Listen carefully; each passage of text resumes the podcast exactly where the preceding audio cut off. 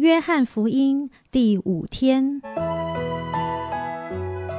每日亲近神，这圣经能使你因信基督耶稣有得救的智慧。但愿今天你能够从神的话语里面亲近他，得着亮光。约翰福音二章十三至二十五节，洁净圣殿。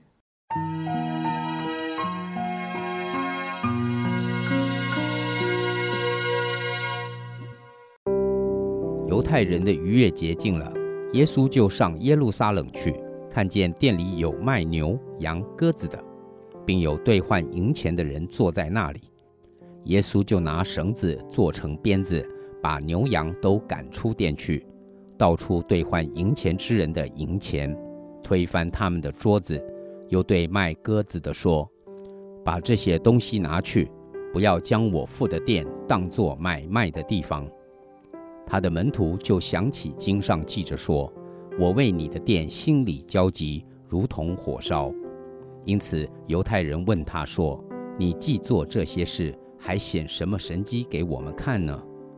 耶稣回答说：“你们拆毁这殿，我三日内要再建立起来。”犹太人便说：“这殿是四十六年才造成的，你三日内就再建立起来吗？”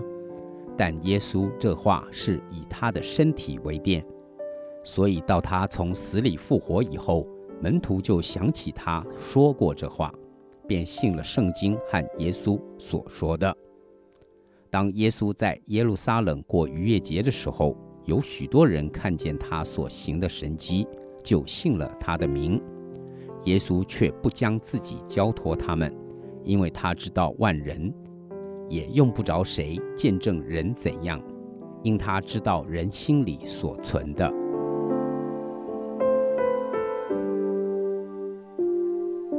在当时的背景里，耶路撒冷圣殿用围墙隔开，分成了几个部分。在最外面的是外邦人院，顾名思义，就是允许外邦人可以进去的地方。这是圣殿围墙进去的第一个区域。再进去就是女人院，是女人可以进入的区域。第三个部分就是男人院，是女人不能进入的地方。再来就是祭司院，如果不是祭司就不能进入。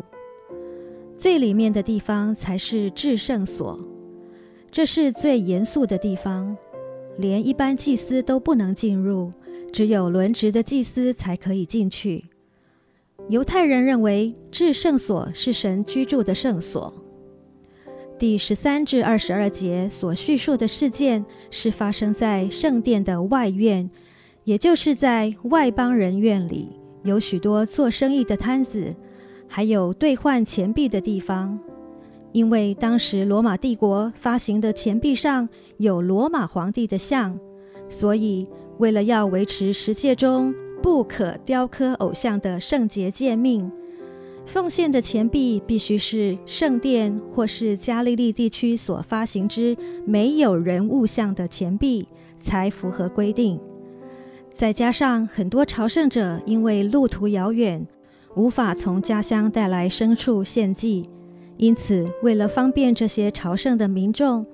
圣殿中就开始有了贩卖牛、羊、鸽子以及兑换钱币的摊位。这些买卖原是为了方便朝圣者到圣殿献祭的一个辅助性的商业行为，但这些商业行为却充满了许多的贪婪与欺骗。因此，耶稣责备他们的贪心与不诚实，使得圣殿变成了贼窝，而非责备他们的商业活动。当我们带着奉献的心来朝见神，一定是神所喜悦的。但是，当我们的心里面带着一些不对的心态，像是贪图方便，或是要谋取暴利，这样的心态就是神所不喜悦的。主啊，你知道我的心思意念。有时候我带着许多的愁烦到教会，虽然表面上我是来朝见你。但是心里面却在想着别的事情，求你赦免我，也求你来光照我，让我学习交托，带着诚实的心来朝见你。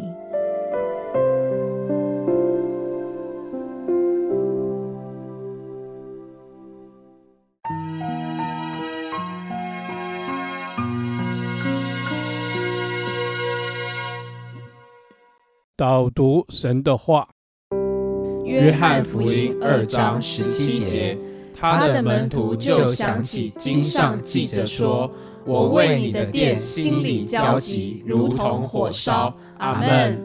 主要是的，他的门徒就想起经上记着说：“主要求神你让我们时常可以想起经上记着说，让我们可以把你的话放在我们的心里，让我们可以时常想起你对我们所说的话。”阿门，主是的，让我们时常想起你对我们说的话。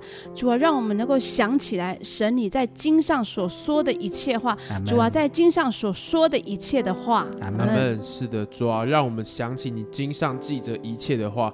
主啊，他的门徒就想起经上记着说：主啊，愿你让我们昼夜思想你的话，让我们也可以想起经上记着的话。阿门。主要，是的，他的门徒就想起。经上记着说：“我为你的殿心里焦急，如同火烧。”主要，愿我们都把你的事摆在第一位，让我们也可以为你的殿心里焦急，如同火烧。阿门。主是的，主要，让我为你的殿心里焦急，如同火烧。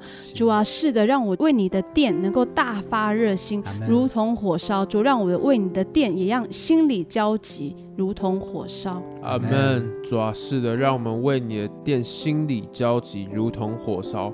主啊，愿你帮助我们，主啊，以你的心为心，主啊，以你的事为我生命中的优先，主啊，让我为你的事心里焦急，如同火烧。阿门。主啊，我为你的殿心里焦急，如同火烧。主啊，你要来洁净你你的殿，主啊，帮助我们，主啊，我们每一个人都成为你的殿，主啊，你洁净我们，让我们可以成为一个圣洁的器皿，成为圣洁的殿，因为我为你的殿心里焦急。如同火烧，主是，是的，我们都是你的殿，主啊，愿你洁净我们，主啊，让我们可以为你大发热心，主啊，让我们常常想起经上所说的一切话，主帮助我们都以你的事为念，能够大发热心，如同火烧。谢谢主，祷告奉主耶稣得胜的名求，阿门。